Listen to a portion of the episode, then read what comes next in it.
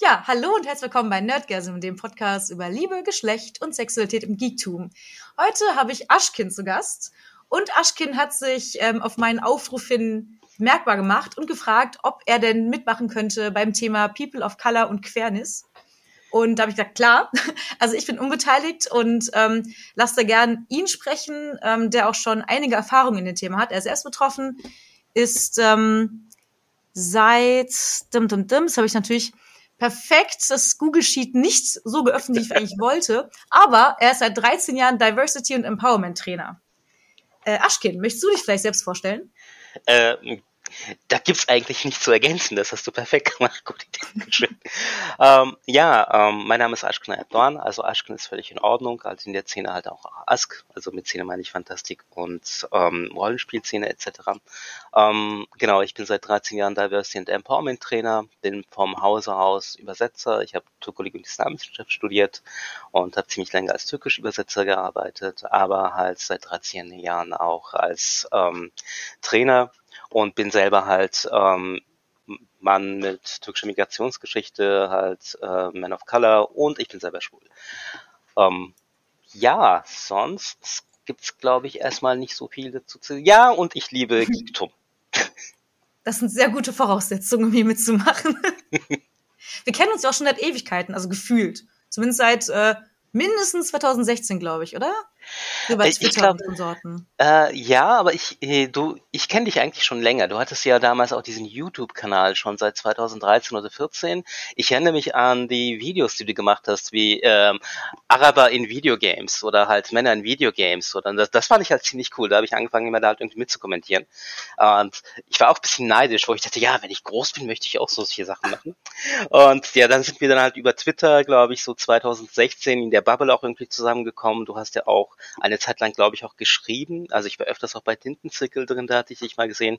Und dann haben sich die Wege irgendwie gekreuzt, spätestens bei Roll Inclusive, also das weiß ich. Ähm, da hast du ja auch mitgeschrieben und da bin ich halt sehr, sehr stolz drauf und dankbar.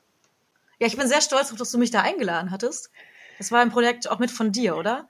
Ähm, ja, das war mit Judith Vogt genau. und Frank Reis und äh, meine Wenigkeit. Wir haben halt äh, Role Inclusive Diversity und Repräsentation im Rollenspiel, also in dem Kontext im deutschsprachigen Rollenspiel halt als so eine Essaysammlung herausgebracht und da waren halt eine Menge Leute da, die halt unterschiedliche Facetten von Diversität im Rollenspiel dann halt beleuchtet haben. Und ja, und du hast einen sehr, sehr schönen Artikel geschrieben halt über äh, Aussehen, Body Positivity, Normschönheit, ja. Danke. Ach, das weißt du noch. Das ist schön. Das ja, hallo, klar, natürlich. hallo? Ich war Herausgeber und Lektor, ja, wir haben das kommentiert getan und ja, das war schön. Ja, ich, ich weiß es noch. Bitte? Ich weiß es noch, ja. ich, meine, ich wusste auch noch so halb im Hinterkopf. Aber ich fand das ein super geiles Projekt und ähm, also ich weiß jetzt nicht, wie das weitergegangen ist, ob da ob es das noch zu kaufen gibt, weil ich habe das ja halt schon, deswegen weiß ich nicht, ob es noch kaufen kann. Aber sollte doch eigentlich schon sein, oder? Oder ist um, ähm, alles also, weggekauft?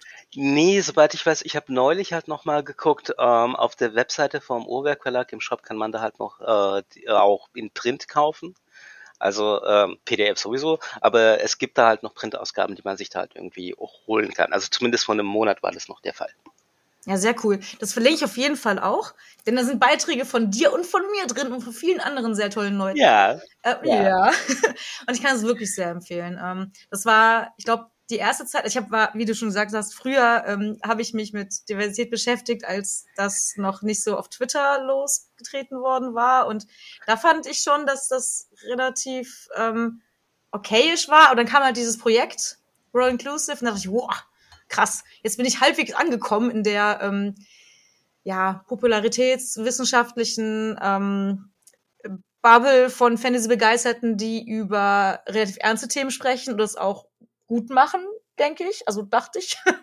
ähm, von da war ich sehr stolz darauf. Ich weiß aber auch noch, als ich die Videos gemacht hatte, ich habe ja, wie du gesagt hast, diese ähm, Araber in Videospielen, äh, Videos gemacht zum Beispiel, oder schwarzen Videospielen, dass ich damals gedacht hatte, hey, voll cool, es macht niemand außer mir im deutschsprachigen Raum, ich mach das mal. Aber ich habe da dann, also da auch schon gar nicht dran gedacht, auch Leute zu fragen, die halt wirklich auch betroffen sind, obwohl es da ja auch schon welche in der Bubble gab.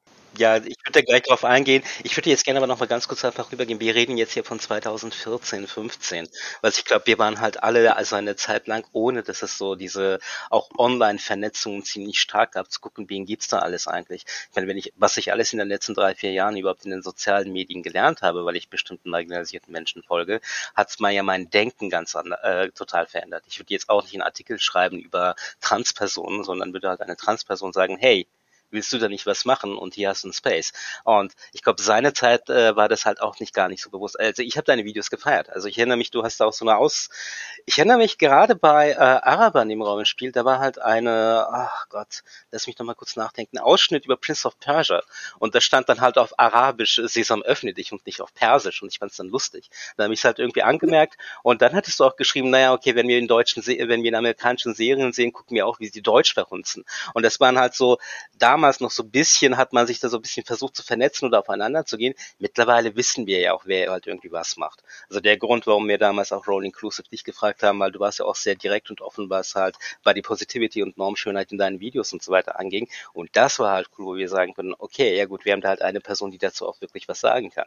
Ähm, Mittlerweile, wenn ich jetzt denke an äh, äh, People of Color oder jetzt im geringen Kontext Menschen halt mit Wurzeln aus dem Nahen Osten, ähm, da, also Akram El-Bahai ist ja halt ein ziemlich berühm, äh, berühmter deutschsprachiger Autor mittlerweile. Ansonsten Tahir Scheich war sehr lange aktiv bei DSA und Elias Musa. Im Moment, äh, also im deutschsprachigen Raum, Nee, also im Englischen gibt es viel. Also mhm. da fällt mir halt gleich Halul Haldin ein oder die Habibis, das sind drei ähm, amerikanische äh, Game Developer, die alle ähm, arabische Wurzeln haben und machen halt so einen Podcast seit anderthalb Jahren und reden dann halt auch immer ganz offen darüber, über Spiele und wie da halt äh, muslimischer Rassismus stattfindet oder generell halt auch, was es dann bedeutet als ähm, ähm, Menschen mit äh, arabischem Migrationshintergrund in der Game-Branche zu sein. Im deutschsprachigen Raum ist das meines Wissens immer noch rar. Also ich war immer noch irgendwie sowas wie ein Pokémon, als ich auch bei Urwerk gearbeitet habe. Alle waren weiß ich nicht. Und ich glaube, das verändert sich vielleicht hoffentlich bald mal. Mhm. Also ich glaube zumindest in diesen ähm, öffentlichen Rollen, also als ich in der Videospielbranche gearbeitet habe, da waren auch Community ManagerInnen, die halt eher nach außen hin agieren, auch eher weiß. Und dann, wenn es um die DeveloperInnen geht, dann ähm, wurde es das schon eher diverser. Ich kann jetzt aber auch nicht im deutschsprachigen Raum sagen. Ich meine, natürlich gibt es die, ähm, keine Frage. Ich, mir fallen gerade viele ähm, äh, asiatisch ist auch ein weit gefasster Begriff. Also mhm. wenn ich mhm. sage asiatische wie europäische Leute, sind mir schon so, hä? Ähm, also viele nicht weiße ein.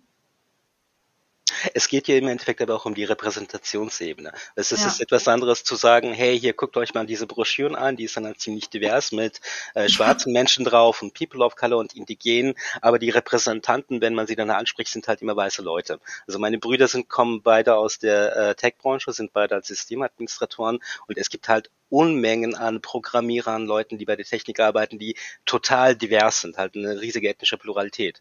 Aber Menschen, die dann halt irgendwie äh, äh, die Repräsentation haben oder halt an Leitungspositionen sind, sind halt durchweg dann halt weiß. Zu sagen, wir sind sehr plural, es ist schön, es ist schön und gut, aber das sollte bitte auf allen Ebenen zu sehen sein. Und das ist das, woran es mhm. dann halt irgendwie hapert. Ja, es sind ja meistens diese ähm, Gruppenbilder von irgendwelchen Unternehmen, die dann vielleicht so eine Quotenfrau zum Beispiel haben, da kann ich halt mitreden. Wo mhm. ich auch denke, ja toll, schön, dass ihr irgendeine Frau habt als Sekretärin, aber die ganzen Chefs sind halt männlich und weiß. Aber ja, also mir fällt jetzt auch ganz oft auf, dass SpeakerInnen gesucht werden, zum Beispiel über irgendwelche Themen, also gerade im Videospielbereich oder so, und dann ähm, eigentlich nur weiße Männer gefunden werden, obwohl, also gesucht werden und dementsprechend natürlich auch gefunden werden, obwohl es ja viel mehr gibt. Und allein in meiner Twitter-Bubble gibt es so viele Leute, die halt nicht weiß und cis-männlich sind und, äh, weiß nicht, heterosexuell. Naja, also glaube, viele suchen auch einfach gar nicht nach den entsprechenden Leuten. Ähm, darum geht es. Also das ist halt dieses, äh, ich kenne ja niemanden oder wir wissen ja niemanden, da ist ja keine dabei. Und dazu sagen, okay, vielleicht sollte man dann halt irgendwie gezielter suchen. Ähm, es gibt ja mittlerweile halt auch einige Datenbanken, gerade bei, also neue deutsche Medienmacherinnen, das sind Menschen, die äh, von Rassismus betroffen sind und halt Migrationshintergründe haben, die halt eine riesengroße Datenbank haben. Hier sucht ihr Speakerinnen oder andere Leute, die nicht weiß sind oder die äh, Migrationserfahrungen dann halt haben. Hier kann man die halt irgendwie nachschlagen. Das gibt es, es gibt Queer Media Society mittlerweile, die sich dann halt auch mit Medien beschäftigt. Da gibt es unterschiedliche Sparten wie Literatur und Film und äh, Spiele, wo dann halt auch queere äh, Medienmachende direkt angesprochen werden können, die sagen können, hey, ich bin hier, ihr könnt da was tun. Auch in der Tech, also in der ähm, Unterhaltungsbranche gibt es ja halt auch bei Handwerksberufen, sei es jetzt halt Installateuren oder Kamerapersonen äh, etc., wo es explizit auch Listen gibt, wo nur Flintermenschen sagen, hey, das soll nicht nur als Männerberuf sein, wir haben halt auch Flinters, die jetzt auch bei Lichttechnik und so weiter arbeiten können. Wenn man sucht, findet man das. Man muss aber auch den Zugang haben zu gucken, hey, ich weiß nicht, wo ich suchen kann, ich frage mal bei diesem und diesem Verein. Und nicht im Sinne von, hey, du kennst du ein paar Leute, kannst du jemanden für mich dann organisieren. Das ist respektlos. Die Arbeit muss man sich dann halt irgendwie auch selber machen. Mittlerweile findet man alles. Also mir fallen jetzt direkt drei, vier Leute ein, auch gerade aus Twitter, die jetzt auch in der Games-Branche halt irgendwie tun und auch äh, posten etc., ähm, sei es, weiß ich nicht, ähm, Shelley, die ihr O2-Podcast hat, oder sei es halt Aurelia Brandenburg, oder sei es Captain Foodie. Es gibt halt genug Leute, wo man gucken kann, ach hey, da kann ich ja mal irgendwie reingehen. Man muss nur halt den Willen haben zu suchen. Hm. Wurdest du schon oft angefragt als, also generell als Speaker? Wenn ja, wurdest du nur für Themen angesprochen, die dich als Person of Color irgendwie ansprechen oder als ähm, homosexuellen Mann? Oder auch für irgendwelche anderen Themen, die nichts damit zu tun haben, was ich ja persönlich besser finde, weil das nicht nur, also ich will ja nicht, also ich will als Frau ja nicht nur über Themen wie Sexismus sprechen, sondern über Themen wie, weiß ich nicht, äh, Community Management oder Technik in so und so. Also Themen, die mich nicht als Frau als solche betreffen, sondern einfach als Menschen mit meiner Expertise betreffen. 90 Prozent eher wegen der eigenen Betroffenheit und eher 10 Prozent dann halt irgendwie eher äh, wegen anderen Sachen. Ähm, ich bin ja aber auch Diversity und Empowerment Trainer. Also das ist ja halt irgendwie auch mein Beruf. Ich mache halt Antidiskriminierungstrainings und ich gehe dann halt auch explizit zu solchen Räumen, wo ich dann auch Empowerment-Trainings gebe. Und die gebe ich, weil ich halt von diesem bestimmten Merkmal selbst betroffen bin. Daher ist es halt bei mir so ein zweischneidiges Schwert. Wenn ich dann aber halt in der, bleiben wir in der Fantastikbranche, da kommt nie irgendwas, sagt, hey du, äh, mach doch mal mit uns irgendwie einen Workshop, wie man ein Rollenspielabenteuer schreibt. Oder äh, sowas kommt gar nicht. Also ich bin da halt eher die Person, die okay, reden wir mal hier über Rassismus, reden wir mal über Diskriminierung, reden wir mal über Queerfeindlichkeit. Ähm, das ist dann halt meistens so. Im anderen, äh, ich, ich arbeite jetzt auch mit einigen NGOs und Stiftungen zusammen, wo ich dann halt immer wieder Workshops gebe. Da ist da halt das Verständnis äh, breiter, wo sagen, hey, wir würden dich schon gerne haben, aber halt nicht nur, wenn es um äh, was heißt ähm, Rassismus geht oder Empowerment. Also ich gebe zum Beispiel auch äh, diskriminierungssensible Sprache, aber auch gendersensible Sprachseminare, äh, was zum Beispiel überhaupt äh, weder mit meiner sexuellen Orientierung äh, noch mit meiner Hautfarbe oder sowas zu tun hat. Äh, das ist dann halt eher weniger. Äh, Schreibworkshops, also das gibt's generell. Also wie schreibe ich eine Kurzgeschichte? Ich habe ja auch ein paar Anthologien rausgebracht. So, wie schreibe ich eine Kurzgeschichte etc., das kommt. Aber generell bin ich eher die Person, die geholt wird, um halt für mehr Diversität zu sorgen äh, oder halt als äh, Experte. Also ich habe auch schon einiges abgelehnt, wo gesagt wurde, hey, wir möchten hier so ein äh, Diversitätspanel haben, kannst du das moderieren? Wo ich dachte, ja, cool. Und ansonsten waren saßen da nur vier weiße Männer. Wo ich dachte, äh, nee, das mache ich nicht. Sieht man so, dass da andere Leute auch dabei sind, außer mir, die halt mitsprechen. Ähm, aber generell ähm, ist da halt so eine Reduktion halt auf die eigenen Betroffenheiten da. Wie hier eigentlich. Hier bist du auch eingeladen, weil du zum Thema was zu sagen hast. Äh, du, ich habe das aber halt auch vorgeschlagen. Weißt du, das ist ja dieses Zweischneidige. Es ist etwas ja. anderes. Ähm, es gibt ja diese Aussage, die sagt, Betroffene sollten halt nicht die Aufklärungspflicht über ihre eigene Betroffenheit haben, wofür ich dann halt auch plädiere. Äh, ähm, ich will nicht in irgendwelchen Räumen, wenn ich nicht als Experte eingeladen bin, halt darüber reden. Also ich will nicht über halt meine äh, Queerness reden, ich will nicht über meine Rassismuserfahrung reden, ich bin kein Unterhaltungsprogramm. Ähm, auf der anderen Seite, wenn ich irgendwo als Experte auftauche, weil ich mich halt auch damit auskenne, ist es was anderes. Ähm, es wird oft gesagt, hm, ich habe dieses Beispiel mir wieder angebracht in der Schule, wenn äh, AB Queer seine Zeit, das war halt so ein Aufklärungsprogramm, wo queere Menschen in die Schulen gegangen sind und Fragen beantwortet haben. Also auf alle Fälle gab es die halt in Berlin. Äh, die mhm. Vorstellung, naja, wenn dir jetzt zwei heterosexuelle Männer stehen und ich frage, ja, wann hast du rausgefunden, dass du schwul bist, macht es halt keinen Sinn. Also bei bestimmten Sachen ist es wichtig, dass Betroffene davon erzählen. Oder wenn ich sage, wie ist es jetzt beim Schabbat, wenn wir halt zum Beispiel eine Person haben, die jüdischen Glaubens ist, halt aufklärt. Und das sind so Sachen, bestimmte Sachen müssen dann halt auch Betroffene dann halt irgendwie erzählen und dafür sind sie dann halt auch da, um Aufklärung zu machen. Aber das ist halt auch eine berufliche Ebene.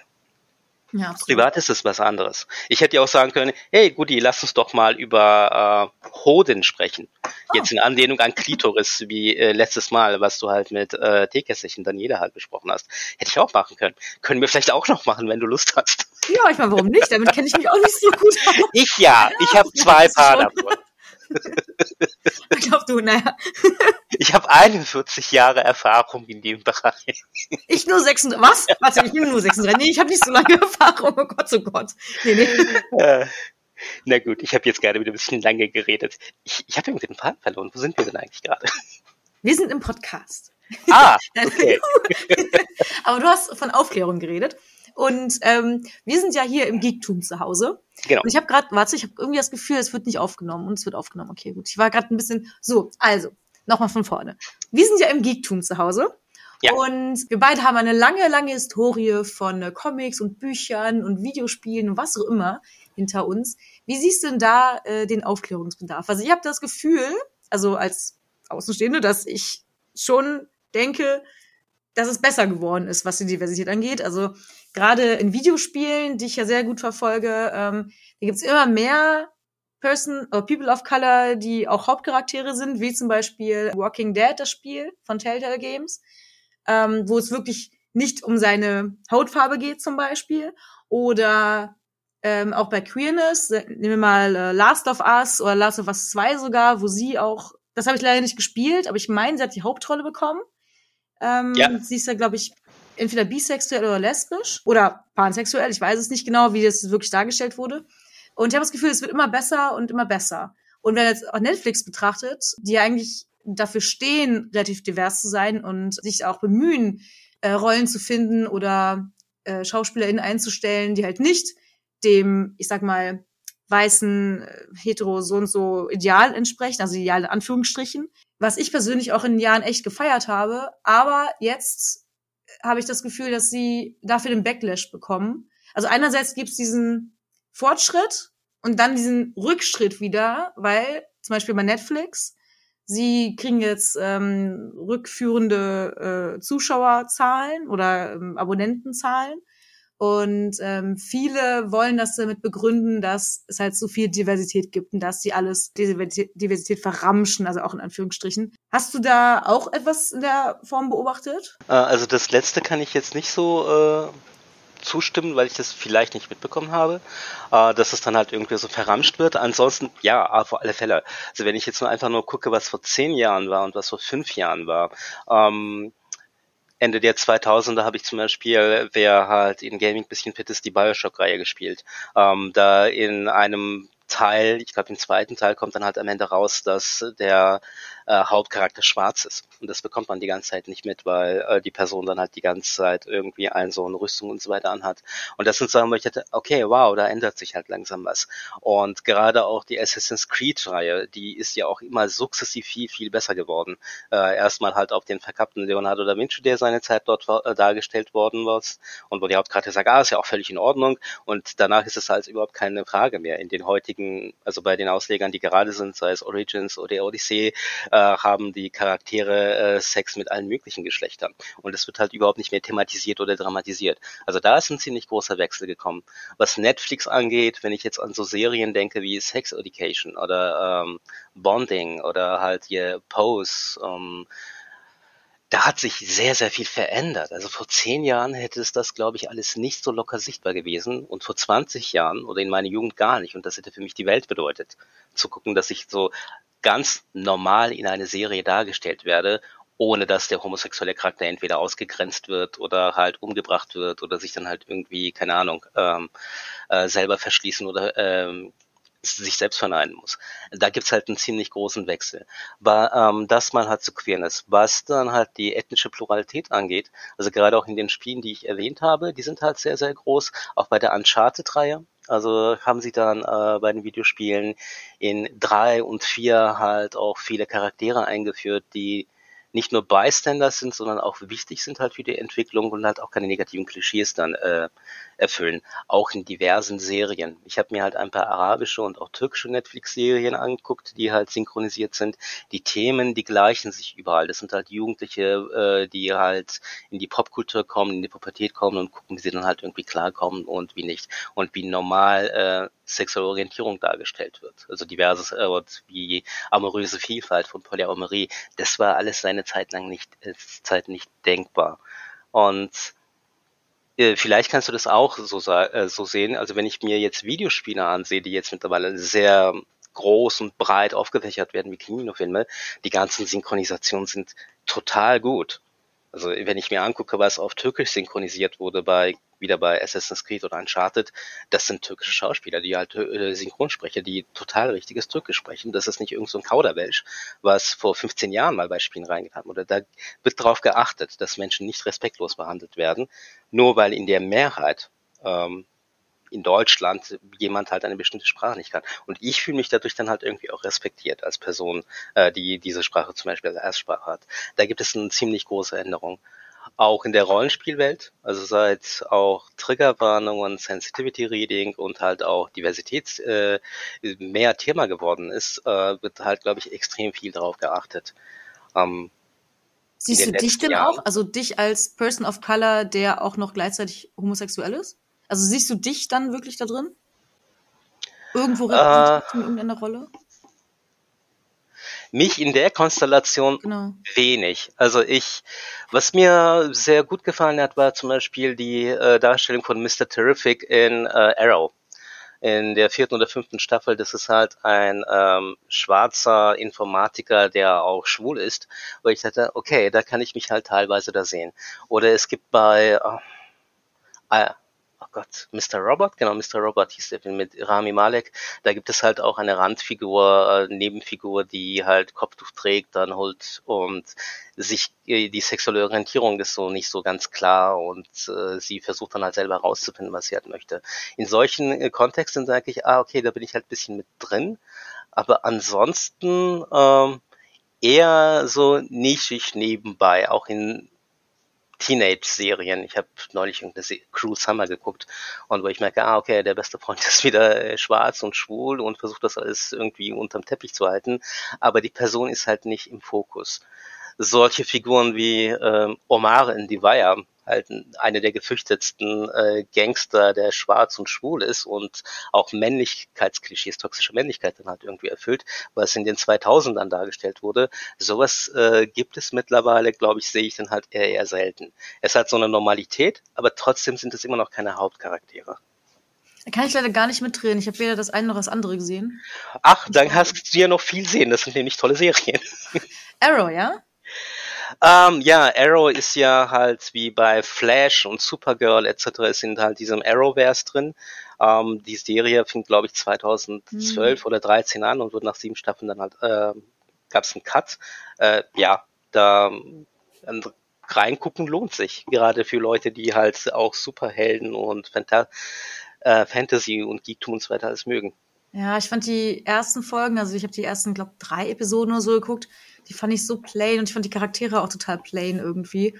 Wo ich gedacht habe, nein, das wirkt alles total langweilig, aber ähm, das, was du erzählst, klingt ja eigentlich gar nicht so langweilig, vor allem wenn du vier, fünf Staffeln durchgehalten hast. Also vielleicht äh, können wir es doch wieder zurück auf meine Liste, wer weiß. Uh, plain ist es schon. Also es ist jetzt nicht so, wo ich denke, oh Gott, das ist so gut geschrieben. Aber die Plots sind so gut. äh, da äh, also was die Plotschreibe und so weiter angeht, kommt es zum Beispiel nicht mal an Vampire da ich so das das rein, weil das Ding halt packt dich, wo du denkst, was gucke ich mir eigentlich hier an? Aber es ist so gut geschrieben und überzeugend. Hier bei Arrow ist es nicht, da gibt's halt Bösewichte, die kommen, die muss man irgendwie platt machen und irgendwie gibt's halt immer wieder so, äh, wie können wir jetzt so ändern, dass es dann halt noch krasser wird. Das ist eher, ich lasse es nebenbei laufen ich mag die Special-Effekte und weil es Fantasy und Superhelden ist, kann ich das irgendwie mitmachen. Ansonsten gibt's dann natürlich wieder den ähm, äh, Comic Relief-Charakter, der halt immer wieder einfach nur Blödsinniges von sich gibt, damit das dann halt irgendwie lustig wird. Dann X und Y verliebt sich und in fünf Staffeln ist das hier immer so ein incestuöses Gabe, jeder hat mal was mit jedem. Wo du denkst, okay, ja gut. Hm. Aber ich würde es weiterhin trotzdem empfehlen. Ich habe es mir halt gerne angesehen. Ich finde es gar nicht so schlimm, wenn das, ähm, ja, stumpf ist eher. Es kann ja auch Spaß machen. Ich gucke ja auch Trash-TV, also da habe ich auch gar keinen Charme, das zuzugeben. ähm, ich sage jetzt nicht welches, weil ich will keine Werbung dafür machen, weil eigentlich sollte man okay. das nicht gucken. Aber ich gucke das doch manchmal ganz gerne. Von daher ähm, ist das kein Ausschlusskriterium. Und wenn das dann Spaß macht, ja. Ich habe auch Xena geguckt und Konsorten. Das ist ja jetzt auch nicht unbedingt ähm, die beste okay, Geschichtsschreiberei. Ja, aber Xena ist ja Kult. Also das ist ja was anderes. Ja. um mal zurückzukommen auf die Queerness und die People of Color, hast du denn so ähm, das Gefühl, also wenn das Thema schon People of Color und Queerness ist, dass es da einen Zusammenhang gibt oder einen Zusammenhang, wie diese beiden, also wie die Konstellation dargestellt wird? Also gibt es einen Unterschied zwischen weißen Schwulen und, weiß ich nicht, schwarzen Schwulen zum Beispiel in der Darstellung und Repräsentation in, äh, in der Popkultur? Ah, es gibt ja halt die Idee von Intersektionalität. Also Intersektionalität bedeutet ja, dass ähm, während zwei Diskriminierungsmerkmale halt aufeinandertreffen, dann ähm, haben sie halt einen neuen Platz, erschaffen sie halt was Neues. Es ist etwas anderes, äh, wenn ich als ähm, Man of Color diskriminiert werde. Es ist etwas anderes, wenn ich aber als schwuler Man of Color diskriminiert werde. Weil ähm, niemand kommt auf mich zu und sagt, oh, äh, du hast ja einen türkischen Migrationshintergrund. Wie haben deine Eltern reagiert, als sie es gesehen haben? Weil meine Eltern wissen, wie ich aussehe. Aber wenn ich sage, ich bin schwul, dann ist die erste Frage, oh, wie ist es bei deinem Kulturkreis? Was sagt der Islam dazu? Etc. Das sind Sachen, da werde ich halt in eine andere Ecke geparkt. Da bin ich halt nicht mehr der Mann, der halt aus einem anderen Kulturkreis kommt, Kulturkreis in Anführungsstrichen, sondern der auch noch eine äh, komische sexuelle Orientierung mitbringt, die erklärungsbedürftig ist und erstmal äh, genehmigt werden sollte von den Eltern und von der Gesellschaft etc. Und genauso ist es auch, äh, eine muslimische Frau wird halt äh, anders diskriminiert als eine lesbische muslimische Frau oder halt eine lesbische muslimische Frau mit Kopftuch. Da kommen halt eine Menge diverse Sachen dann halt mit dazu. Ähm, es ist auch unterschiedlich, ähm, wo ich dann halt irgendwie herkomme oder was für eine äußere Erscheinung habe.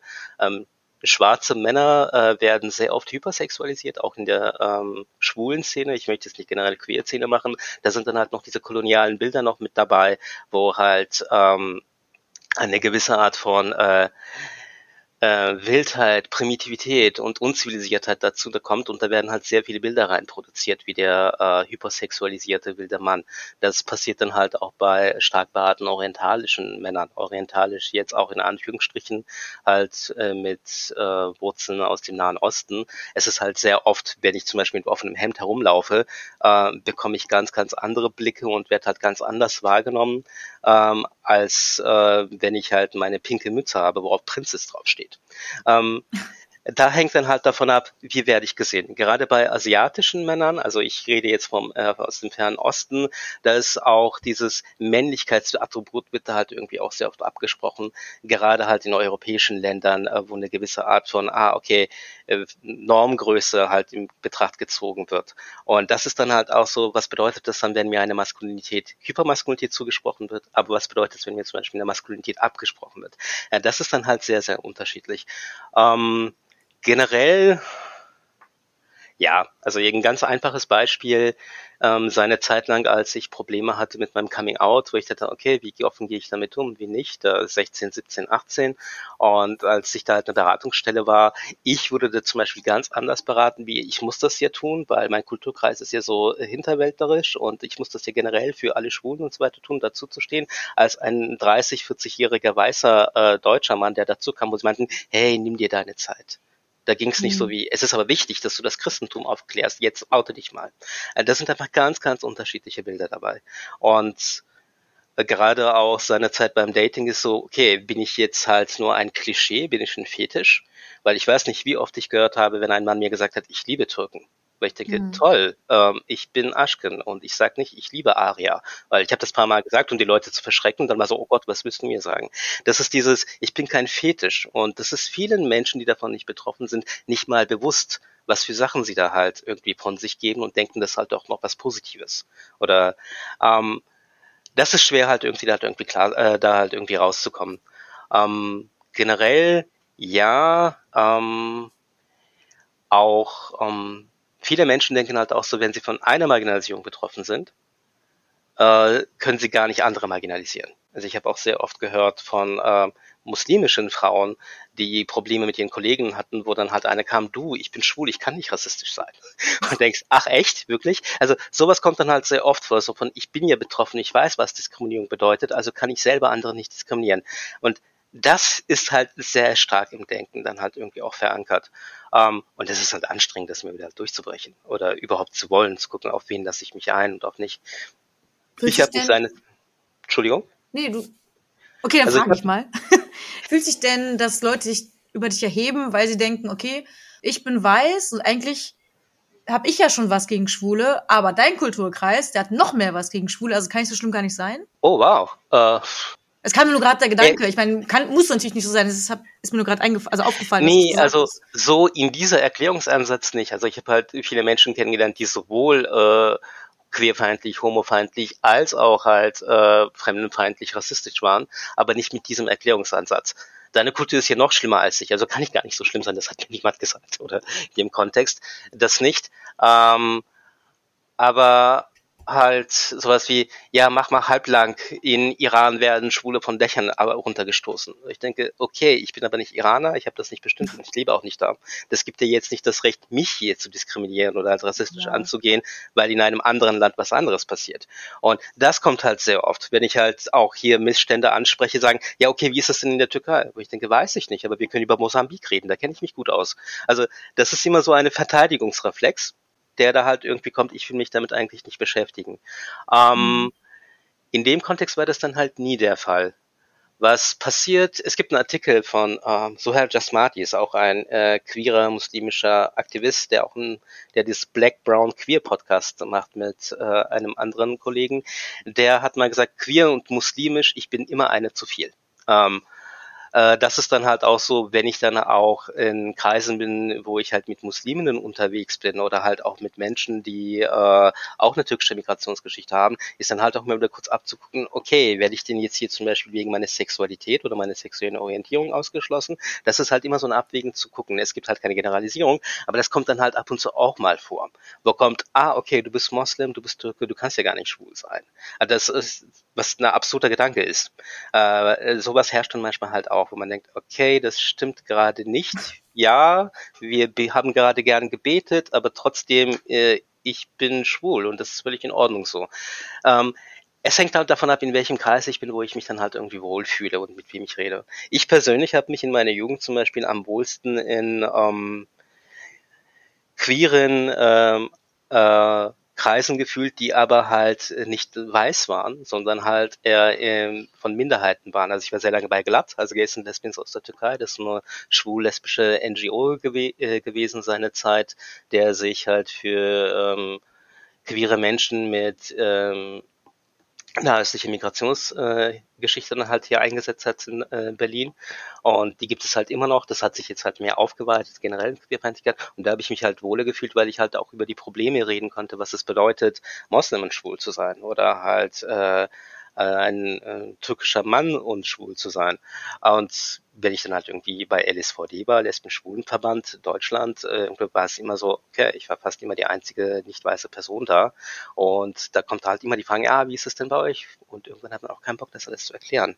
Ich weiß nicht, du als äh, Frau, äh, wenn du jetzt halt auch mal mehrheitlich in Räumen warst, wo du halt mit Männern irgendwie zusammengearbeitet hast, wo einen halt immer wieder angucken, ja, du bist hier die Expertin in sowas. Oder wenn Männer kommen und sagen, äh, wie kann ich denn mit jemandem flirten? Oder ah, es steht mir dieses Hemd und bla, wo denkst, was soll denn das? Was für Klischees werden in mich hineingeredet, äh, hineinprojiziert. Und das gibt es natürlich halt auch in queeren Szenen. Hm. Ja, glaube ich. Wobei bei mir ist, glaube ich, nicht so schlimm, weil ich nicht so weiblich wirke, glaube ich. Äh, es gibt, äh, was du gerade gesagt hast, dein Kulturkreis ist ja eh schlimm, ich kann nicht so schlimm sein. Es gibt halt diesen Begriff des ähm, Homonationalismus. Das habe ich im, äh, den Begriff des Homonationalismus, das habe ich halt im Studium auch gelernt. Das hat eine Sozialwissenschaftlerin äh, äh, erfunden, Jasper Poir, äh, wo es dann halt darum geht, äh, es gibt so eine Marginalisierungshierarchie also äh, Menschen, die halt von Marginalisierung betroffen sind, werden hier strukturell auch irgendwie gegeneinander dann halt aufgewiegelt. Im Sinne von, ähm, wie soll ich sagen, das Kölner Silvesterabend, unsere äh, Frauen müssen wir halt schützen ja. von äh, das. Da kommt so, okay, die äh, Minderheit der Frauen wird erhöht, indem halt auf eine andere Minderheiten halt, sage ich mal, als negativ dargestellt wird. Genauso ist es halt auch so, es gab halt auch Bewegungen generell in Europa, auch in England, wo sie sagten, hey, äh, wir sind äh, schwul, wir sind halt queer, wir werden hier diskriminiert, aber es ist unsere Nation, die müssen wir zum Beispiel vor äh, Geflüchteten schützen, die, äh, die aggressiven Migranten etc. Das ist dann so eine, eine äh, Minderheit wird dann halt aufgewertet, indem sie auch noch auf eine andere dann halt irgendwie herabblickt. Und das ist halt sehr oft dann passiert. Das merke ich auch in queeren Szenen, wo auch leider, gerade auch bei schwulen Männern, äh, auch rechte Tendenzen nicht halt selten sind. Aber man denkt, okay, wie erkläre ich das denn jetzt gerade? Aber diese Silvesternacht, die Thematik, hat mich so sauer gemacht. Da sind ja oft die Leute, die dann geschrien haben, hör mal, äh, die sollen das nicht machen, aber das darf nur ich. Also es sind, mein, es sind meine weißen Frauen, die da vergewaltigt wurden, nur angefasst wurden. Warum darf ich das nicht machen? Das habe ich so das Gefühl gehabt, weil es gibt so viele deutsche, also weiße deutsche Vergewaltiger und äh, Grabscher und Belästiger. Aber wenn da jemand Grabsch und belästigt, dann wird da nicht gesagt, ja, alle Deutschen wegsperren. Also das hat mich wirklich total sauer gemacht. Nur weil jetzt eine Gruppe von einer Minderheit irgendetwas Böses tut, was Menschen sind halt nicht unbedingt die besten Lebewesen auf der Erde, so in, in general, leider, heißt nicht, dass die ganze Gruppe scheiße ist. Also hat mich wirklich einfach nur aufgeregt. Ich weiß nicht, ob ich das, also ich verstehe, was du meinst. Ich weiß nicht, ob ich das jetzt so genannt hätte. Ich glaube, es geht einfach um so eine Homogenisierung von einer Gruppe, die sind halt alle gleich und dann halt auch noch diese Wir-Ich-Dichotomie. Weil was mich da total irritiert hat, war bei der Berichterstattung, wir müssen unsere Frauen schützen. Okay, wann wurden die Frauen auf einmal zu unseren Frauen? Mhm. Und wenn wir unsere Frauen schützen, schützen wir Frauen, die nicht in Deutschland leben, nicht. Also das ist dieses, woher kommt wieder dieses Wir gegen die und wer sind die alle und was wird dann halt irgendwie da alles äh, hineininterpretiert. Das ist das, was mich dann halt irgendwie geärgert hat. Ähm, Sonst, ja, dieses äh, Ausschlusskriterium gibt es ja halt überall. Äh, jetzt ähm, bei der IS äh, seinerzeit, es gab ja halt auch äh, weiße deutsche Personen, die dem IS äh, nachgegangen sind und es gibt halt mhm. Rückführungen von Personen, wo die Deutschland jetzt zum Beispiel nicht annimmt. Das sind gebürtige deutsche Frauen und Männer mit Namen Silvia, Marcel, was weiß ich noch alles, wo Deutschland sagt, nie wollen wir nicht haben. Und ich denke, Moment mal, du musst deinen deutschen Staatsbürger jetzt halt irgendwie nehmen. Das sind dann halt auch unsere Frauen. Und das ist halt so ein äh, politisches Hin und Her, wann ist etwas unser, wann nicht? Wann setzen wir uns für etwas ein, wann nicht? In dem, wenn es uns, wenn es uns selber dann halt nutzt. Ich habe letztens nochmal Supernatural angefangen und auf, ähm, ich glaube, also ein paar Staffeln übersprungen, weil es wiederholt sich, ja, die sterben, dann steht wieder auf, dann sterbt vor die Spoiler. Und jetzt ein riesiger Spoiler für letzte Staffel. Willst du den hören oder willst du noch? Ja, also ich werde mir die 15 Staffeln nicht ansehen. Auch vielleicht mal, aber erzähl bitte. Ja. Okay, riesiger Spoiler. Es gibt zwei Hauptcharaktere, einmal der Dean, einer der, ähm, der Jäger quasi, der die Monster jagt und einmal Castiel, das ist so, ein, so eine Art Engel oder ist ein Engel. Und im Laufe der Serie bandeln die immer weiter an und Fans schippen die beiden. Also die heißen dann äh, Casdin, Diniel oder sowas. Mhm. Also die schippen die beiden halt und ähm, wollen, dass sie zusammenkommen. So. Das wissen die beiden auch, die kokettieren noch immer damit, was ja, also die sind auf jeden Fall Allies, das kann man schon sagen, glaube ich. Ähm, aber in der letzten Staffel wurden sie so geschrieben, dass in der letzten Folge beichtet Castiel Dean seine Liebe und anstatt das dann auch weiter auszuführen und zu sagen, okay, jetzt haben sie sich gefunden endlich, nein, stirbt er. Also es Ach Gott, ja, ja. okay. Stehst du, es ist halt, man wirft den Fans quasi vor, aha, er ist wirklich homosexuell oder bisexuell oder was auch immer. Auf jeden Fall ähm, liebt er Dean. Aber er stirbt jetzt halt. Also, ne? Werfen einfach mal im, ja, das finde ich, fand ich, fand ich scheiße. Und da gab es auch einen kleinen Aufschrei. Ich habe es jetzt nicht mitbekommen, also nicht richtig mitbekommen, den Aufschrei, weil es halt, ich glaube, die Serie hat vor, weiß ich nicht, drei, zwei Jahren geendet, also ich bin da gar nicht mehr up to date. Ich habe letztens noch mal Misha Collins, das ist der Schauspieler von ähm, Castiel, hat sich aus Versehen, also er hat sich scheinbar geoutet vor zwei Tagen als bisexuell mhm. in einem Interview, aber er hat sich wohl missverständlich ausgedrückt und gestern oder heute, ich weiß nicht mehr ganz genau, hat er halt gesagt, nee, sorry, ich habe mich falsch ausgedrückt, ich bin heterosexuell und nicht bisexuell. Deswegen bin ich wieder drauf gekommen und dann dachte ich auch, scheiße, da war ja auch was mit dem, äh, mit den beiden. Da habe ich noch ein bisschen nachgelesen und oh Gott. Es gibt ja auch sogar einen Begriff dafür, oder? Ja. den Burial Gaze. Also das genau. ist ja, ähm, ja, Idee, Stereotyp, wo halt äh, Homosexuelle kein glückliches Ende haben können, weil es ja out of the norm ist. Und das ist so, ah, ja, hätte nicht halt unbedingt sein müssen oder hätte gar nicht sein müssen. Ähm, hier auch noch ein, äh, hast du äh, Shira gesehen? Die, ähm, das heißt die neue Serie für Kinder? Ja. Ja, nur ein paar Folgen. Okay, dann spoilere ich dich mal nicht. Ich kann nur sagen, es geht auch anders. Also mhm. es ist auch möglich, das dann halt irgendwie anders zu machen, ohne dass wir halt mit äh, dem Burial Gay Stroke dann halt irgendwie arbeiten. Wir haben, also mein Mann und ich vor zwei, drei Tagen gucken mir irgendeine Serie, ich weiß nicht, wie das jetzt, Major Crimes, äh, so ab und zu mal so ein Kriminal und da gab es dann halt wieder eine Folge mit einem homosexuellen Charakter, der natürlich von seinem Vater verstoßen wurde etc. Wir haben das nicht zu Ende angeguckt, weil der hat dann als, ähm, der war dann halt auch das Mordopfer, aber ich denke, ich möchte sowas einfach nicht mehr sehen. Also ich möchte sehen, dass die Leute einfach mal so nebenbei auftauchen, weil sie eine Steuerhinterziehung gemacht haben. Oder ich möchte eine Trans-Anwältin äh, sehen, die ein Transsein überhaupt nicht thematisiert wird. Dieses Normalitätsgefühl, ohne dass die Sexualorientierung immer als so ein Dramaplot ist. Und das ist äh, sehr, sehr zermürbend. Also wenn ich daran denke, okay, äh, wenn ich mich halt in Dean oder Castiel hineinversetze und denke, das ist ja schön, oh, so werde ich wohl anscheinend enden. Äh, wir brauchen da gerade auch im queeren Spektrum wirklich positive, hoffnungsvolle Sachen, die dann halt zu Ende gehen. Und viel, viel mehr Normalität. Also, bäh. Sorry, Entschuldigung, ich wollte jetzt nicht über Supernatural herziehen, aber bäh. Ja, ich war auch, ich war wirklich sehr enttäuscht und ähm, ja, das ist halt Queerbaiting in meinen Augen und dann ja. wurde es halt so geendet. Das ja hätte doch echt sein lassen können. Was soll denn das? ist einfach nur, also ich, ich bin nicht queer, aber ich hätte mich da so ver, ich, also ich habe mich verarscht gefühlt. Und ich wurde nicht mehr gebaitet. Also, wow. Äh, ja, okay, es gibt da halt, ähm, wir springen jetzt wieder von ähm, Serie zu Serie. Ähm, wenn ich mir jetzt zum Beispiel auch Vampire Diaries angucke, es gab da nicht einen homosexuellen Charakter äh, bis zur vierten oder fünften Staffel, wo du denkst, hm, wirklich jetzt? Wir haben da sieben, acht Teenager, die da halt irgendwie herumhopsen, aber da kommt sowas äh, kein Thema.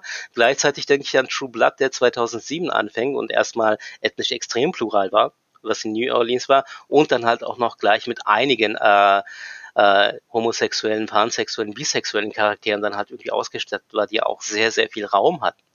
Ich denke, wenn man es will, geht es dann halt irgendwie auch anders. Stimmt. Die, also True Blood äh, mochte ich persönlich sehr, sehr gerne. Also gerade die ersten Staffeln. Und mhm. ich war noch ein bisschen jünger, als ich geguckt habe. Also was heißt 20 oder sowas, ist gar nicht so jung. ähm, aber ähm, ich habe damals noch gar keine Berührungspunkte gehabt mit äh, zumindest schwulen Leuten. Also meine beste Freundin ist äh, lesbisch, aber halt mit Schwulen habe ich gar keine. Und ich fand das, die da schon halt so erfrischend ähm, positiv, weil alles andere, was ich so gesehen habe im Fernsehen, alles war halt total Klischee. Und das war das erste Mal, wo ich wirklich eine für mich gute, also vielseitige Repräsentation von vielen äh, Schulen gesehen habe. Und von ja. anderen ähm, Liebesweisen, die es da so gibt. Äh, ja, also kann ich heute immer noch empfehlen, wenn man auch so ein bisschen auf man muss sagen, das ist auch sehr gewaltvoll und es gibt halt auch immer explizite Sexszenen etc. Aber die Serie pff, wahnsinnig gut. Dankeschön. Das ist halt auch New Orleans. Jetzt äh, der Ableger von, oh Gott, wie heißt das nochmal? Vampire Diaries, ähm, dieses The Originals, das spielt auch New Orleans und alle Hauptcharaktere, die dort sind, sind weiß. Und wo ich denke, echt jetzt, Leute? Wir haben halt irgendwelche Nebencharaktere, die nicht weiß sind. Das ist so, ja, hm, was für ein Klientel will ich ansprechen? Mhm. Und will ich das denn jetzt wirklich so tun? I don't know. Also es gibt ja jetzt die neuen Amazon-Richtlinien, die gibt es seit letztes Jahr wo Amazon sich halt selber verpflichtet hat, auch Diversität in die Produktion zu bringen, aber halt nicht nur vor der Kamera, sondern auch hinter der Kamera. Ach, wie cool. Das wusste ich ähm, nicht. Ja, die Amazon Diversity Richtlinien von Amazon. Es gibt halt ein, zwei, ähm, ich weiß nicht, ob sie öffentlich zugänglich sind, kann sein. Also ich habe sie bekommen, ich habe sie gelesen, weil wir auch mit, weiß ich nicht, mit Queer Media Society, aber gleichzeitig dann halt auch mit ein paar anderen ähm, äh, Filmfirmen, die geguckt haben, wie können wir das, können wir das ins Deutsche so ganz übertragen, wie es ist, was müssten wir ändern, was nicht. Und da gibt es halt sehr viele auch Quotierungen, wo da halt irgendwie erzählt wird, äh, gesagt wird, wir achten darauf, dass wir so und so viele äh, Geschlechter äh, haben. Wir achten darauf, dass wir so und so viele ähm, ähm, ethnische äh, Pluralität haben. Wir achten darauf, dass es halt nicht nur thematisch gemacht wird. Wir achten aber auch darauf, dass wir Drehbücher von marginalisierten Menschen nehmen und nicht nur marginalisierte Menschen, die von Weißen geschrieben werden, etc. pp. Da gibt es halt diesen Schritt. Ich bin mal gespannt, wie das dann halt in den kommenden ein, zwei Jahren aussehen wird und wie sehr sich das dann jetzt halt auch äh, in ähm, Deutschland und Europa verbreiten wird. Da äh, bin ich da ehrlich gesagt bisschen positiv. Äh, ich bin da optimistisch. Es gab gestern äh, wieder ein ähm, Symposium über äh, Diversity in Medien, wo halt auch viele nicht nur äh, ethnische Minderheiten halt dabei waren, also Gruppierungen wie Neue Deutsche Medienmacher oder Disney-Institut, aber zum Beispiel halt auch Leitmedien, die sich halt für Repräsentation von äh, behinderten Menschen dann äh, auch stark machen. Und ich denke, dass es wird dann halt immer, immer, immer mehr Thema. Ähm, auch in den letzten zwei, drei Jahren gibt es ja auch immer mehr Backlash, auch in den sozialen Medien, wenn äh, über äh, Rassismus geredet wird und im Podien sitzen halt nur weiße Menschen, äh, etc. pp. Ich glaube, da ist mittlerweile dieses äh, Verständnis dazu gekommen, wir sollten nicht nur über Menschen reden, sondern halt auch mit ihnen, wenn wir halt ihre Betroffenheit thematisieren. Ich denke, ich bin da ein bisschen optimistischer geworden. Also ich hoffe, nicht, ich hoffe, ich glaube, dass es da halt auch irgendwie auch mehr kommen wird. Ja, bin ich aber auch. Also ich bin auch optimistisch. Also du hast auch gerade von äh, Transfiguren geredet, die einfach nur trans sein dürfen, ohne dass es thematisiert wird. Und ähm, Kennst du Jessica Jones? Das ist ja auch. Ja. Genau. Ja. Und da gibt's auch einen, einen Trans-Charakter, also eine Transfrau, ähm, die Assistentin von ähm, Jessica Jones. Und die ist einfach nur trans. Also nicht, also nicht nur trans, sondern sie ist trans, ohne dass es fokussiert wird. Man merkt es, glaube ich, gar nicht richtig. Das finde ich ziemlich ähm, cool. Ja, also das äh, jetzt Beispiel, halt was, sorry. Ja, ja, also das ist toll. Das ist halt nicht nur auf dieses Beispiel halt runterzubringen. Es gab ja, also die Chilling Adventures äh, auf Sabrina, also was vor zwei, drei Jahren irgendwie, glaube ich, oder vier Jahren äh, online ging und auch sehr erfolgreich ist. Da gibt es ja halt auch äh, eine äh, Transperson und da wird aber diese ganze Traumatisierung dann halt immer wieder dargestellt. Aber ich denke, muss das dann sein? Also müssen wir solche Sachen wie Deadnaming immer wieder mal sehen? Müssen wir solche Sachen wie äh, äh, dafür zu kämpfen, für das Geschlecht, äh, für das eigene Geschlecht einstehen zu müssen? Und das wirkt halt sehr, sehr retraumatisierend. Und es wäre schön, wenn da halt auch einfach nur Sachen erwähnt werden, wie Normalität dann halt irgendwie da dargestellt wird. Und da finde ich, das ist ein sehr gutes Beispiel. Wenn wir zum Beispiel zurückkommen zu Arrowverse bei Flash, in der ersten Staffel von Flash gibt's ja auch ähm, den äh, Commissioner oder halt den Polizeichef, äh, das ist David Singh. Und irgendwann kommt irgendwie raus, dass der Singh schwul ist. Er redet die ganze Zeit von seiner Hochzeit, dann kommt irgendwann sein Freund da an. Das wird nie thematisiert äh, dass es halt um ein homosexuelles Pärchen oder sowas geht, wo ich hätte, wie geil. Also das ist dieses, oh ja, und wir haben da halt auch einen Mann, der in einer Führungsposition ist, der nicht nur queer ist, aber halt auch eine äh, ethnische Minderheit dann halt gehört. Äh, solche Sachen, sowas würde ich dann halt gerne sehen.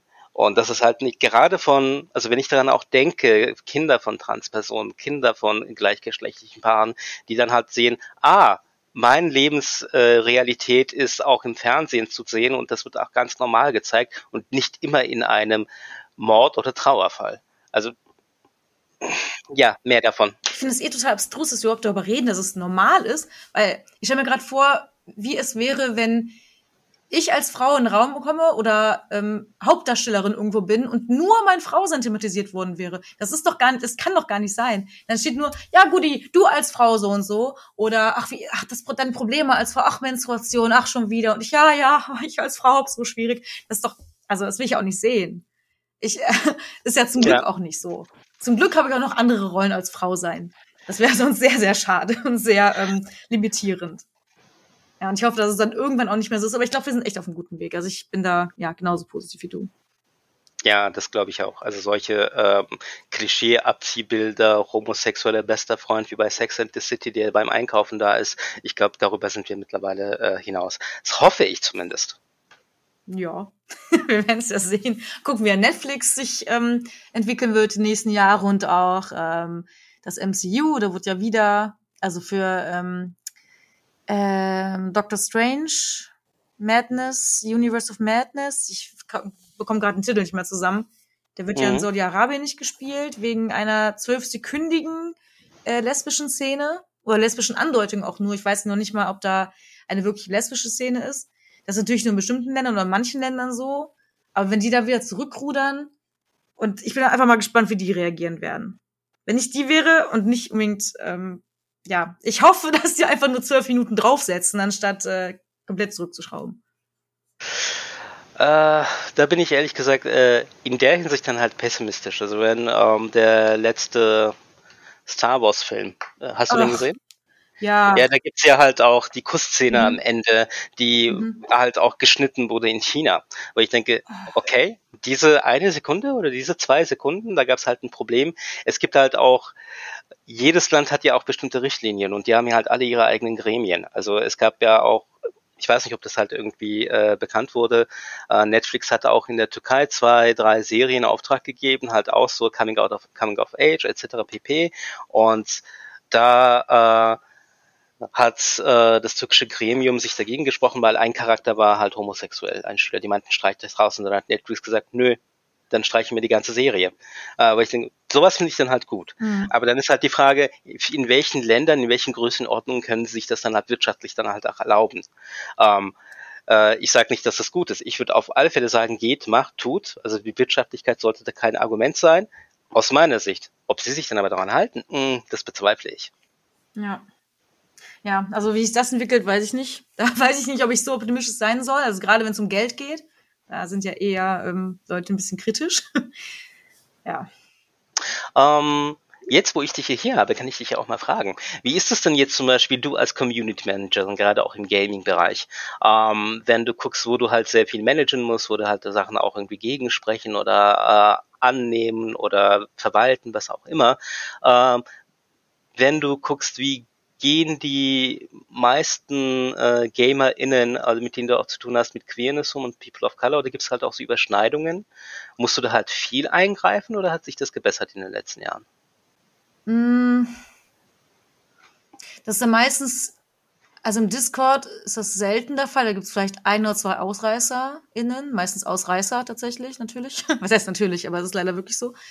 Die sind aber auch sehr schnell zu bändigen. Social Media ist das schwieriger, gerade Facebook da die Anonymität mehr gewahrt ist. Bei Discord ist es ein bisschen schwieriger, ähm, anonym zu sein. Zumindest sind es ja die wenigsten richtig anonym. Also die wenigsten vielleicht nicht, aber wenige wollen wirklich anonym sein. Um, ähm, auf Facebook ist es dann scheinbar irgendwie leichter. Oder man denkt, man ist anonymer, weil man nicht in so einer Community drin steckt, wie in Discord.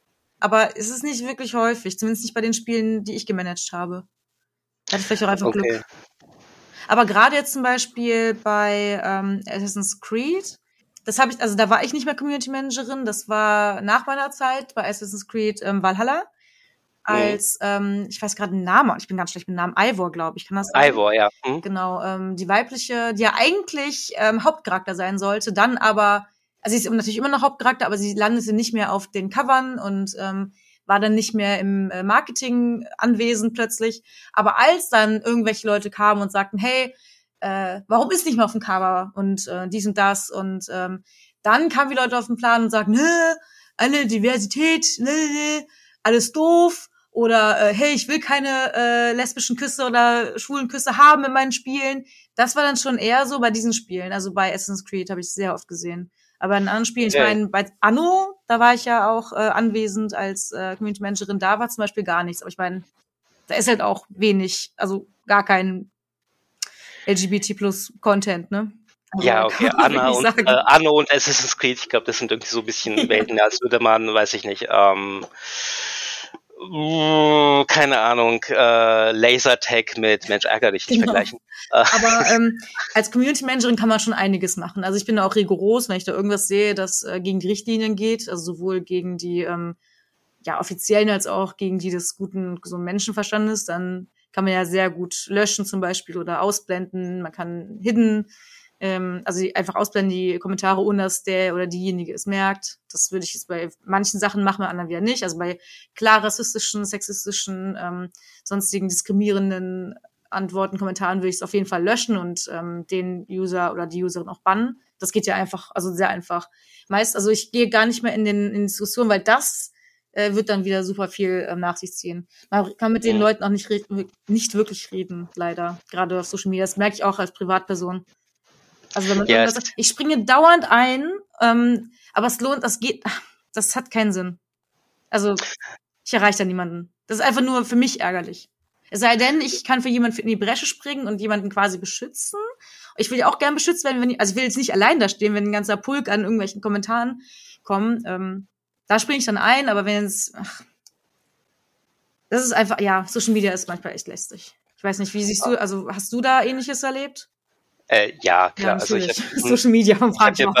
ähm, ich habe ja zwei Jahre bei Uhrwerk gearbeitet, von 2017 bis 2019. Also ich war ja da äh, eigentlich hauptsächlich für Splittermond zuständig, aber ich habe dort auch die ähm, Social Media gemacht, also nicht betreut, aber halt die ganzen Werbung etc., Twitter, Facebook, das halt alles bearbeitet. Und da war zum Glück so, dass ich nicht die Person war, die dann halt irgendwie eingegriffen ist, weil der damalige Chefredakteur Uli Lindner war halt sehr, sehr firm und sehr schnell und der hat sich immer sehr schnell äh, eingeklickt und Sachen dann halt immer äh, in die richtige Bahn gelenkt. Aber also als also nachdem das mit Urberg äh, weg war, halt selber halt eine Position zu haben, auch selber vertreten zu sein als Diversity Trainer, als Autor, als Rollenspielmacher äh, etc. Da kommt dann halt extrem viel. Also gerade Mhm. halt auch als queere Person, dann halt auch noch eine Person, die von Rassismus betroffen ist, ist so, okay, wem kläre ich jetzt hier auf, warum das N-Wort dann wirklich äh, scheiße ist? Wem erzähle ich, dass das jetzt kein blinder Aktivismus ist, sondern äh, linke In-Group, wir sind ja alle so toll, ich kann gar nicht rassistisch sein, weil ich ja so weit bin. Gespräche sind. Und das hat extrem viel Nerven gekostet. Das hat auch Mhm. extrem viele Bekanntschaften, Freundschaften in den letzten zwei Jahren wirklich kaputt gemacht, weil ich gemerkt habe, wo bin ich eigentlich? Das ist diese Choose Your Battles wisely. Zu gucken, okay, wo will ich Energie reinstecken? Wer ist es für mich wert? Was kann ich damit erreichen? Also wenn ich jetzt im Internet dann jetzt zwei Stunden lang irgendwas schreibe, kann ich die Person erreichen? Will ich das denn halt überhaupt? Und das hat gedauert, das dann halt irgendwie auch selber zu sehen. Also ich gebe ja auch Empowerment-Workshops, da geht es nach darum, wie kann ich in meinem Umfeld umgehen. Aber Social Media ist wiederum halt eine ganz andere Ebene, wo man dann gucken muss, okay, wo ziehe ich hier die Grenze und wer darf dann äh, zu mir reinkommen, wer nicht. Also es ist für mich zum Beispiel so, ich hatte halt ein paar Rollenspiel-Kolleginnen, Autorinnen, auch im Splittermann-Kontext, wo es die ganze Zeit um N-Wort ging und etc., wo ich gemerkt habe, nee, ich will diese Person nicht bei mir am Tisch sitzen haben. Hm. Ähm, das ist dann, und das ist echt schwer, weil man hat halt einiges dann geteilt, genauso wie halt auch der Bruch jetzt mit Uhrwerk, wo ich denke, ja, kriegt euer beschissenes Rassismusproblem in den Griff und sagt offiziell öffentlich was dazu. Und das ist dann halt so, wo du denkst, ah, okay, ja gut, wie gehe ich damit um? Ähm, was mir aufgefallen ist, halt Self-Care gerade als selbstbetroffene Person. Wenn du in einem Beruf arbeitest, der dich, der auch noch was mit deiner Betroffenheit zu tun hat, wirst du die ganze Zeit als ähm, Experte ohne Gefühle wahrgenommen, der funktionieren muss. Und da musst du dann gucken, okay, wie oft kann ich jetzt halt irgendwas Rassistisches hören und dazu was sagen? Wie oft kann ich hier äh, Angriffe mhm. gegen Queerfeindlichkeit, äh, wie oft kann ich frauenfeindliche Sachen hier lesen und dazu dann was reagieren? Und das ist echt schwierig. Also ich kann mir Community Management nicht vorstellen, weil das war für mich so klar, ich, ich kann das nicht. Für mich ist so irgendwann so, okay, äh, bei mir ist die Grenze hier, Rest mache ich nicht. Und das ist sehr hart zu gucken, mit wem rede ich, mit wem nicht. Bei mir ist es ziemlich schnell raus, das mache ich nicht mehr. Äh, ich habe mich aber auch sehr viel mit halt, Hass im Netz beschäftigt. Also ich habe äh, Hate Aid, alles, was sie halt rausbekommen, äh, angeguckt. Ich habe äh, zwei, drei Bücher gelesen, auch von Ingrid Bortning, wo es um Hass im Netz ging. Und gleichzeitig auch bei Empowerment-Seminare sind teilweise auch immer Zivilcourage-Seminare, wo du denkst, wie gehe ich mit mir um oder wie können andere damit umgehen? Wie kann ich meine Haltung ändern, auch wenn ich als Ally arbeiten bei Diversity Workshops?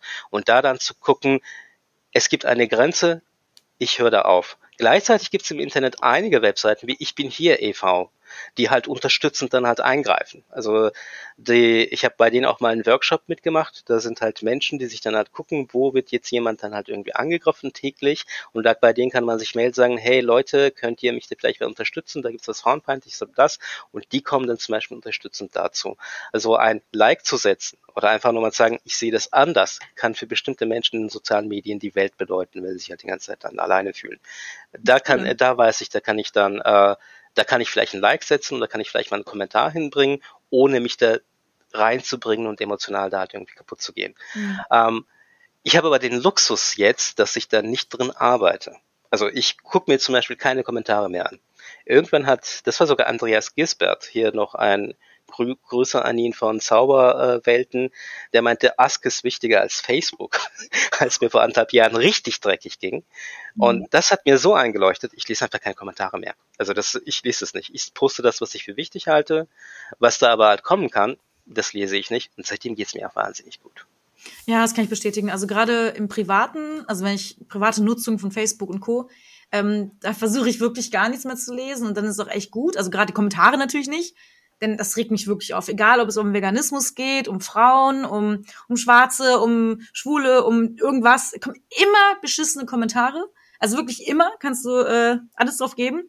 Aber im beruflichen Kontext macht mir das irgendwie gar nichts aus. Ich glaube, da blende ich auch alles aus. Also gerade auch wenn es, also auch wenn es um Sexismus geht, was mich selbst betrifft, ähm, da, das betrifft mich, also betrifft mich schon, aber es lasse ich irgendwie nicht an mir ran. Also irgendwie klappt das da. Aber auch nur im beruflichen Kontext. Bei mir ist es auch, auch, so. Da wird dann, wenn ich nicht im beruflichen Kontext bin, aber im nicht, also privat, uh, bin ich da halt sehr aufbrausend. Mhm. Wenn mir etwas nicht gefällt, dann bin ich so, äh, das will ich jetzt nicht hören. Ja, okay, ich will doch, ich so, nein, will ich nicht, weg. So, ja. weil meine Freizeit ist meine Freizeit, da entscheide ich, mit wem ich was zu tun habe. Wenn ich in einen Workshop gehe, dann weiß ich, äh, da sind Menschen da, die möchten lernen.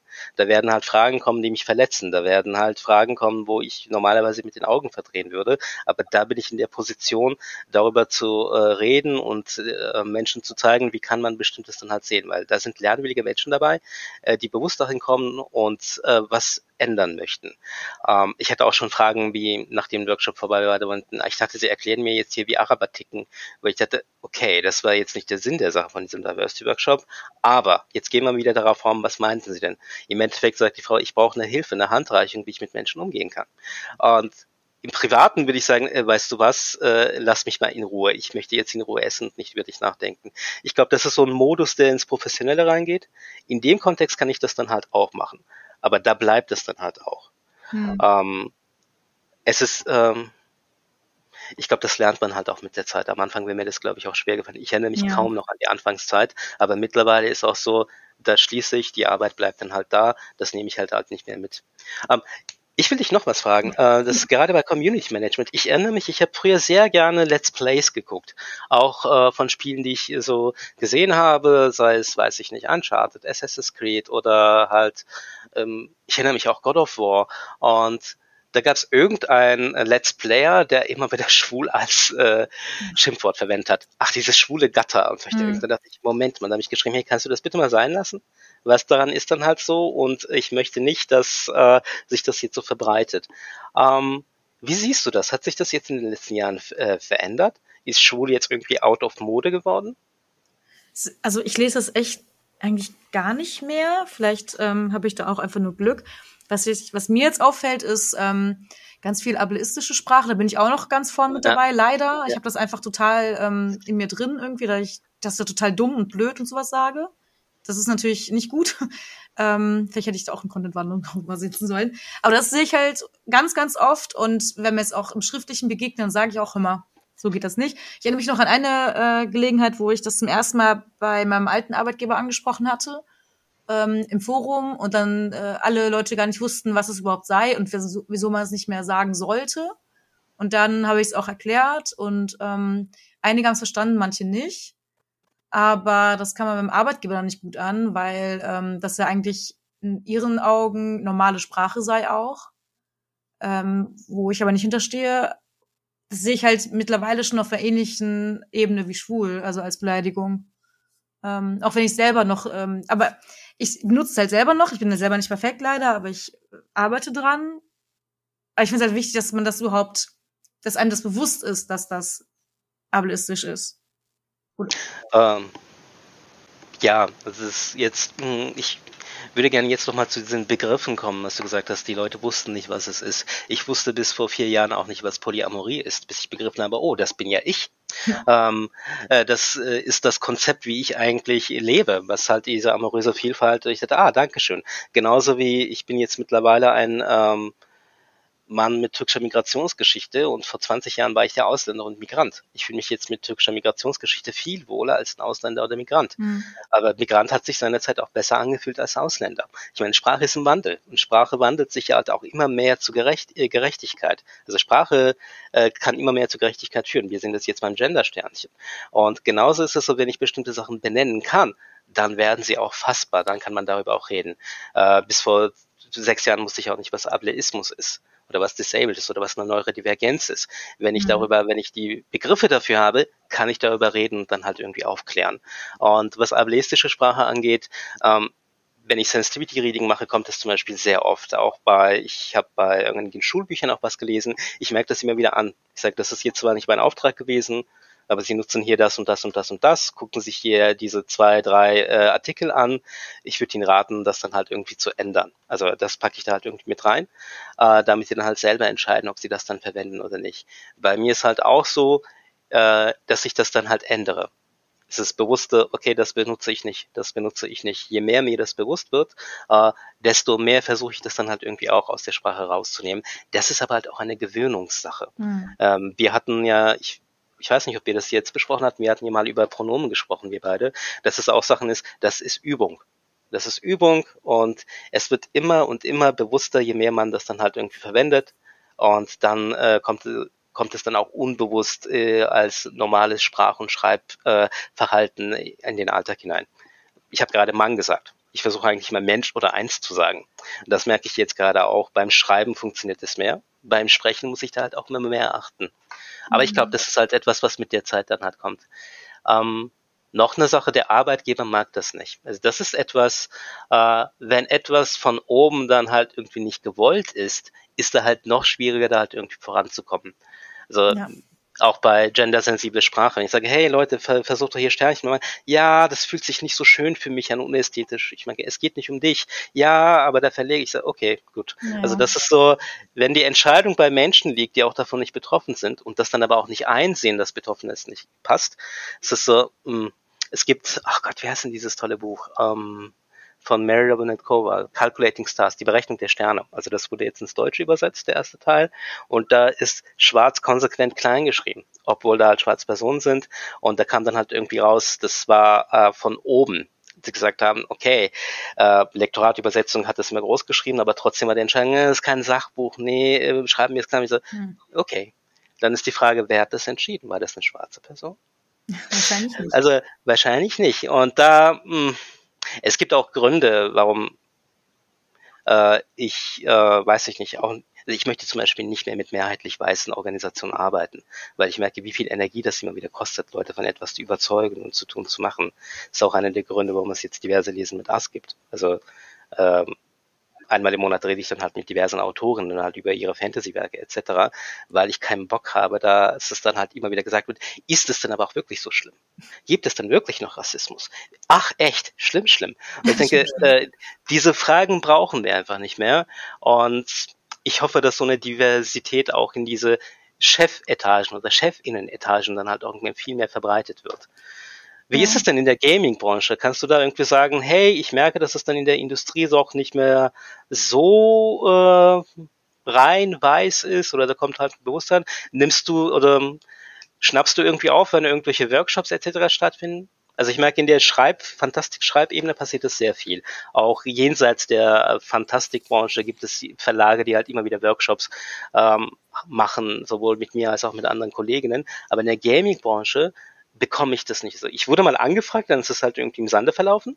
Aber sonst weiß ich nicht, ob das so ein gewisses, ähm, wir möchten uns jetzt weiterbilden und wir möchten jetzt aufgeklärter sein, wirklich intrinsisch da halt vorhanden ist. Mhm. Schnappst du da was auf? Also ich habe ja die letzten zwei Jahre bei der Welthungerhilfe gearbeitet, also einer NGO.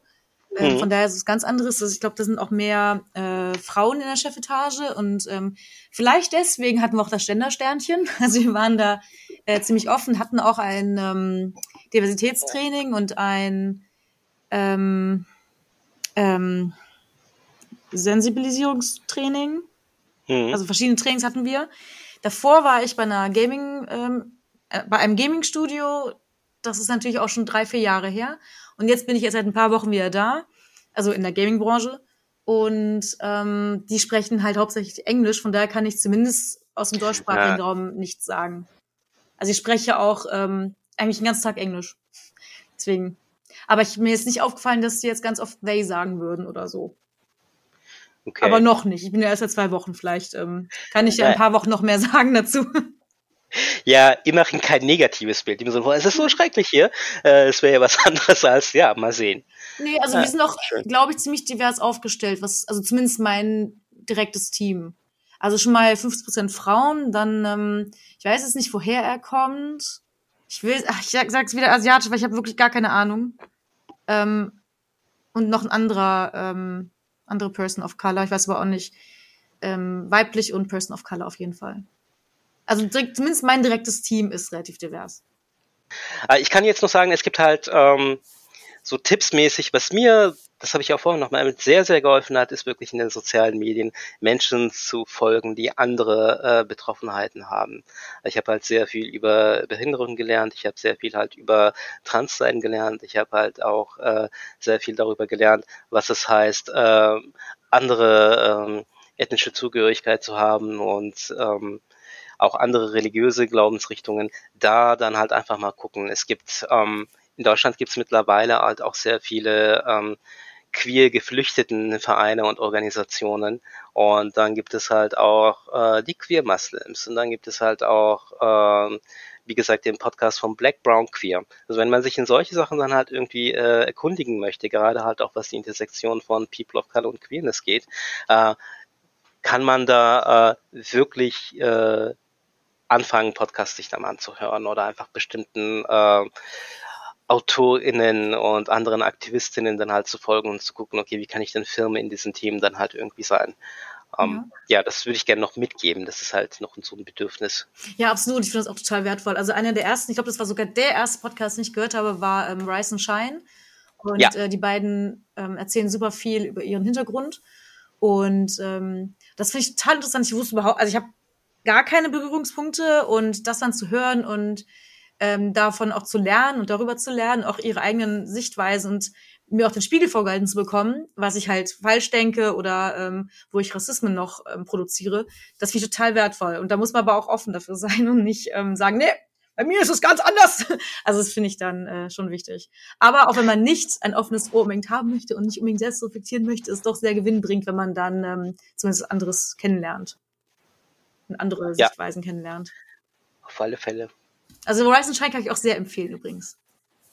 Mein erster Podcast. Ach, das waren Zeiten damals. Ich habe Podcasts ja früher yeah, immer gehasst. Also vorher habe ich gedacht, nee, ich will nicht einfach nur da sitzen und Podcasts hören. Ich hasse Podcasts. Mittlerweile mache ich selbst an und höre auch jeden Tag Podcasts. Also ich bin total das, äh, naja. Also ich mache es nicht jeden Tag wegen dem Infodampf. Also das wird mir halt irgendwie zu viel. Irgendwann kocht auch mein Kopf. Ich muss dann wirklich mal abschalten. Aber ich muss aber, aber ich höre sehr, ich höre sehr oft Podcasts beim Kochen und aufräumen. Oh, aufräumen, sehr wichtig. Entweder Podcast oder Rockmusik, also richtig äh, Partymusik. Oh, ich die Wohnung okay. tanzen und putzen kann. Also entweder das eine cool. ganz ruhig oder richtig bam bam. Ja, ich meine, wir haben ja noch ähm, eine Zukunft vor uns. Und ja. äh, wenn dir noch irgendein Thema äh, besonders ins Auge fällt oder so, noch über was, wenn, wenn dir noch irgendwas einfällt, wo du gerne lang und breit erzählen möchtest, dann gerne. Und an die Zuhörerschaft, wenn ihr irgendwelche Fragen habt, äh, auch gerne her damit. Wenn ihr Fragen an Aschken habt oder an mich, äh, gerne schreiben. Wenn ihr Aschken wieder im Podcast hören wollt, auch gerne schreiben und dann Themenwünsche geben. Es sei denn, Aschken sagt jetzt nein. nie wieder. Nee, nee. Nicht bei Goodie. Nee. Sonst nee, nee, es hat, sehr gerne, es hat sehr Spaß gemacht. Ich meine, du warst ja, ja eine meiner äh, heimlichen Heldinnen, als ich überhaupt noch nicht in der Szene drin war, um 2014 und 15, weil ich dachte, ah cool, solche tollen Sachen will ich auch machen. Daher halt sehr, sehr gerne. Ich, ich freue mich sehr und stimmt, wir hatten ja auch mal gesagt, wir können gerne auch mal über äh, explizit Islam und Geektum und so weiter sprechen. Also als ähm, auch Glaubensrichtungen und was man da halt machen kann, etc. Das wäre halt uh, auch zum Beispiel interessant. Uh, ich weiß, und, im Juni kommt ähm, Miss Marvel raus. Die Serie. Cool. Ja. Das wäre perfekt. Dann können wir beide erstmal Miss Marvel gucken und dann treffen wir uns wieder im Podcast. Machen wir. Das ist eine gute ist Idee. Ist ja Muslimin. Und dann, bam. Ich habe die Comics geliebt. Und deswegen bin ich so gehypt auf die Serie. Ich will die unbedingt gucken. Ja, das ist echt eine coole Sache. Dann haben wir halt äh, mal einen Termin, wo wir uns wiedersehen. Ansonsten ja, mal gucken. Wir können gerne auch irgendwann mal über, wenn du niemanden findest, auch über Rollenspiele explizit mal reden etc. Und naja, mal gucken. Noch andere Themen. Okay, okay ja. dir vielen Dank. Äh, wo kann man dich denn finden auf Social Media? Ich danke dir. Äh, oh Gott, äh, wo kann man mich überall finden? Ich bin auf Twitter äh, at askdorn und ich bin auf Instagram. Ähm, askdorn findet man halt sehr leicht und ich habe ein monatlichen Twitch-Stream, wo ich einmal im Monat äh, mit äh, deutschsprachigen Fantasy- und Science-Fiction-Autorinnen dann halt über diverse Literatur rede, die heißt auch diverse Lesen mit Ask. Ähm, und ich habe halt eine Webseite, ganz klassisch, und von dort aus kann man, glaube ich, sowieso alles Mögliche finden, was äh, mit mir zu tun hat. Kommt natürlich alles in die Show Notes, damit ihr auch ganz äh, schön dahin findet. Kann ihn sehr empfehlen. meine, ich stalk ihn ja auch schon seit Jahren. heimlich und weniger heimlich, also eigentlich weniger heimlich. Überall Kameras installiert. Nein, Quatsch, keine Sorge. Oh, du bist das. Du bist das, genau. Okay. Ja, sorry. Jetzt ist es raus. All den Jahren. Äh, schade, ich dachte, es ist George Clooney, aber ist okay. Ja, der auch. Wir haben immer so Live-Schaltungen und besprechen uns dann. oh, das ist so ein geheimer Podcast, Goody and George. Oh ja. nee, ich bin lieber, lieber bei äh, Jensen Ackles. Wir machen Dreier immer. Fällt mir gerade so ein. Ja. Äh, Aber Jensen ist okay. in meinem Haus, also in meiner Wohnung. Wo er ist verheiratet, will ich eigentlich. Egal, okay. anyway. Ich Ja. wirklich ab. Vielleicht. Na gut. Okay. Dann Ah, äh, vielen Dank ja. dir nochmal. Hat mir sehr viel Spaß gemacht und äh, ja. Tschö. Du darfst auch noch Tschö sagen. Ja, mir auch. Vielen, vielen Dank. Es war echt sehr, sehr schön. Ich, ich weiß gar nicht, wie die Zeit vergangen ist und es war sehr, sehr angenehm. Und noch weiterhin viel Erfolg mit dem Podcast. Ich freue mich halt auf äh, Juni, Juli, Juli, wo wir es dann wieder sehen und bin gespannt, wer halt alles noch kommt. Und ich kann sehr, sehr stark die Klitoris-Folge empfehlen, die vor mir war. Und die war auch sehr erhellend. Dankeschön. Und ja, Danke dir. viele, viele Folgen. Ciao. Tschö.